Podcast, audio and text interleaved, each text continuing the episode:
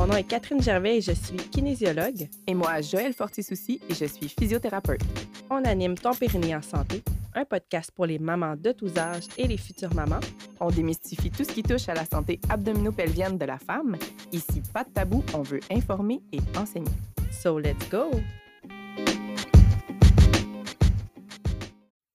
Hello, hello! Cette semaine, on voulait répondre à des questions que Joël se fait fréquemment poser euh, en clinique de physio. Euh, donc, on va euh, démystifier un peu tout ça. Est-ce qu'on peut devenir l'ours à force d'avoir des relations sexuelles ou est-ce qu'on peut devenir l'ours après un ou plusieurs accouchements? ça, ça va être notre premier thème. Et le deuxième, on va répondre à la question est-ce qu'on peut être trop lubrifié comme femme? bon, moi, j'avais hâte de répondre à ces questions-là parce que c'est pas tout le temps, justement. Le, le premier, c'est pas nécessairement une question, mais comme une assumption. Non, on peut pas dire ça. Quelqu'un qui assume, là. Tu sais, comme, c'est. J'ai accouché trois fois, fait que je suis rendue slack. Ouais. On va se dire ça de C'est comme, ah, elle, a des enfants, fait que, tu sais, elle est slack. Bon, bref. J'aime pas ça, mais justement, je veux commencer en adressant la première question en euh, comparant ça à l'inverse, parce que je trouve ça bien drôle. Est-ce qu'un pénis rétrécit à force d'entrer dans un vagin? Ça, c'est très drôle. fait que vous vous doutez de la réponse que c'est non. Fait que le vagin non plus, il va pas s'agrandir à force d'avoir des relations sexuelles fréquentes. Dans le fond, le vagin a la capacité de s'étirer et de revenir à sa taille originale. Je dirais qu'il existe par contre des différences dans les tailles des vagins, mais ça n'a rien à voir avec les relations sexuelles. Fait que, tu sais, quand on parle la taille, a pas d'importance. Ben, moi, après, avoir vu euh, plusieurs Pyrénées, presque mille en fait, euh, je peux vous dire que euh, je peux comprendre qu'il y a des femmes qui vont désirer justement un membre plus gros parce que justement leur entrée vaginale est très souple. Et il y a des femmes qui, peu importe ce qu'elles vont faire, elles vont avoir une petite entrée vaginale. Tu sais, comme ça se peut. Fait que ça se peut que, justement, tu sais, différentes tailles de, de pénis ou de dildo fassent plus notre bonheur selon notre taille de vagin. Ça, c'est un. C'est vrai.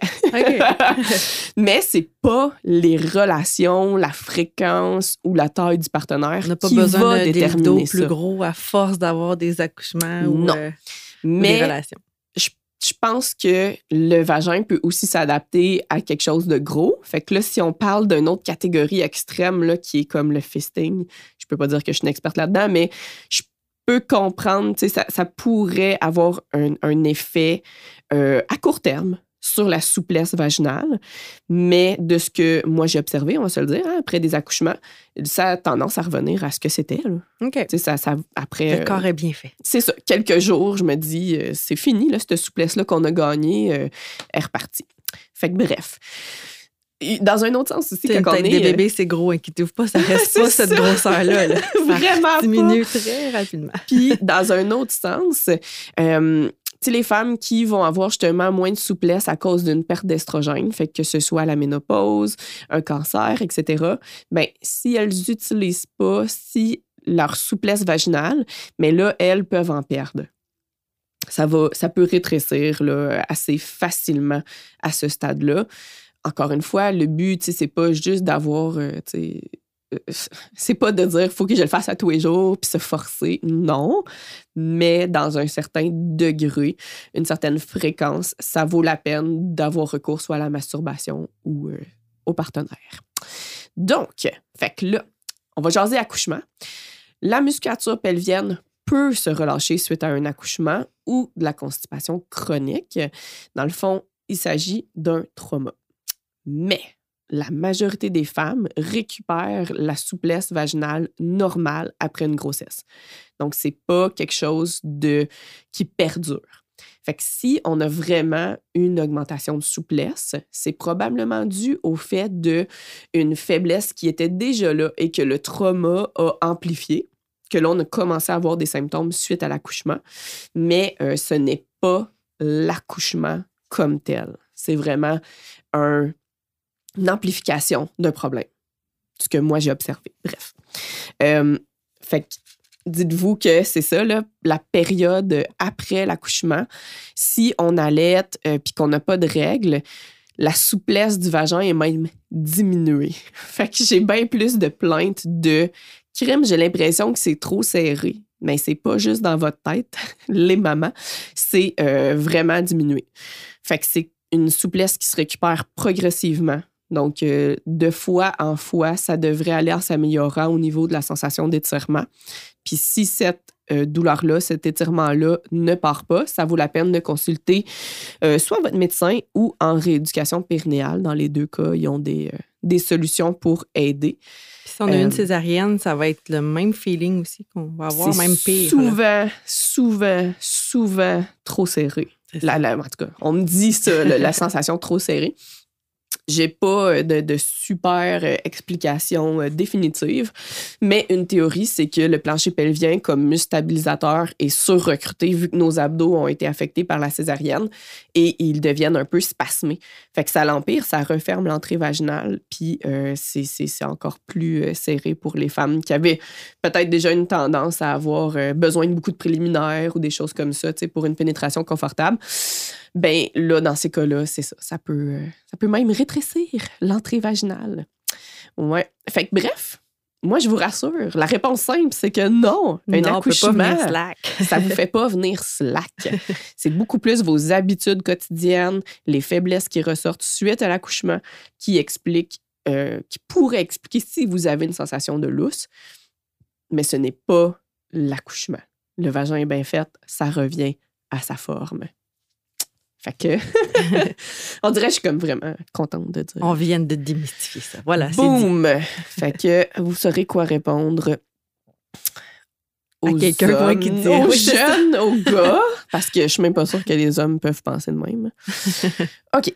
Euh, fait que là, si on répond à la deuxième question, est-ce qu'on peut être trop lubrifié? Ça, c'est réellement des choses qui m'ont été mentionnées en clinique et euh, je suis vraiment contente de l'adresser parce que, ben, on va se le dire, c'est pas impossible. Je pense que c'est euh, possible, en fait, qu'on ait une lubrification importante, mais la lubrification est importante aussi pour la femme pour pas avoir de blessures, de lésions avec une pénétration. Donc, techniquement pour moi, pour la femme, en tout cas, je trouve qu'elle est trop lubrifiée, c'est pas tant un problème, mais bon, OK. Fait ce que moi j'ai entendu, c'est beaucoup plus que c'est le partenaire qui se plaignait de tout ça. Mais, OK. Puis là, il faut porter attention, mesdames, dans quelles circonstances que c'est mentionné. Est-ce que c'est euh, votre partenaire qui ne maintient pas son érection? Est-ce que c'est qu'il mentionne qu'il y a peut-être moins de sensations? Ben, le trouble érectile ne serait pas à exclure. En fait, il faudrait peut-être regarder du côté de monsieur. Puis monsieur aussi lubrifie, donc à un moment donné, il y a quand même échange de fluide, donc ça peut être les, les deux.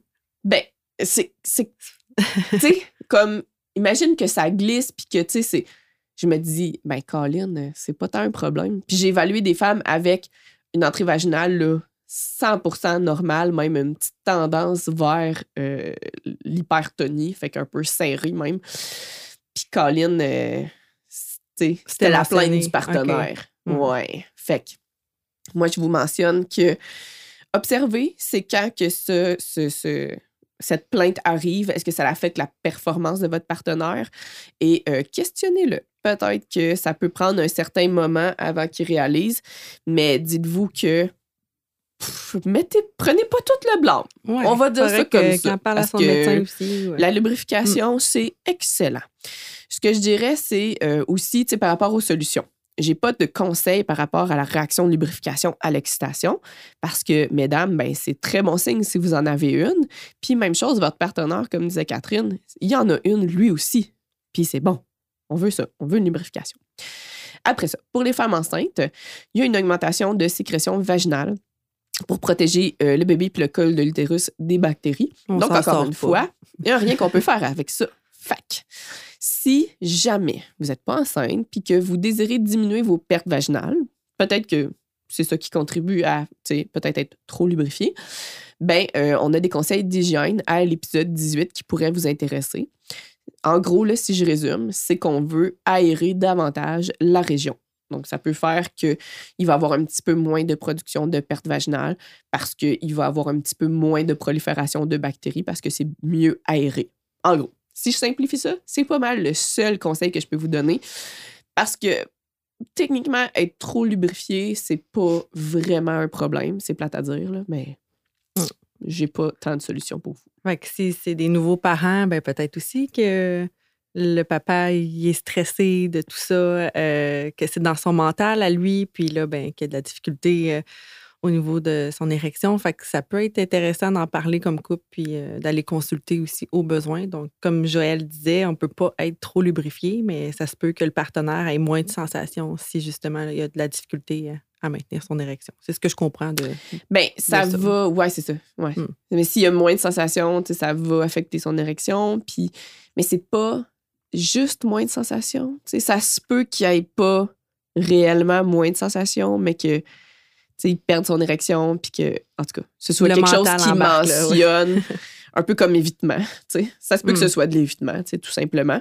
Puis encore là, tu sais, une discussion ouverte, là, ça vous pointer du doigt ou tu sais, shamer, ça, ça donne pas grand-chose. là. Fait que vraiment une belle discussion euh, relax là, sur, euh, sur le sujet. Puis euh, de voir s'il y a quelque chose en dessous de ça.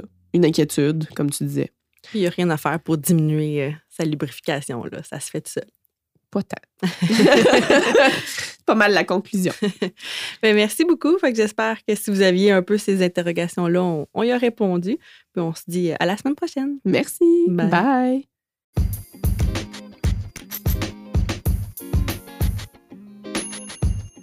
Hey, merci d'avoir écouté l'épisode jusqu'ici. Si tu as apprécié, n'hésite pas à le partager avec toutes les femmes de ton entourage qui pourraient être intéressées par le sujet de cet épisode. Peux aussi nous laisser une note de 5 étoiles sur Spotify ou Apple Podcasts. On te remercie vraiment beaucoup de soutenir notre mission et à la semaine prochaine.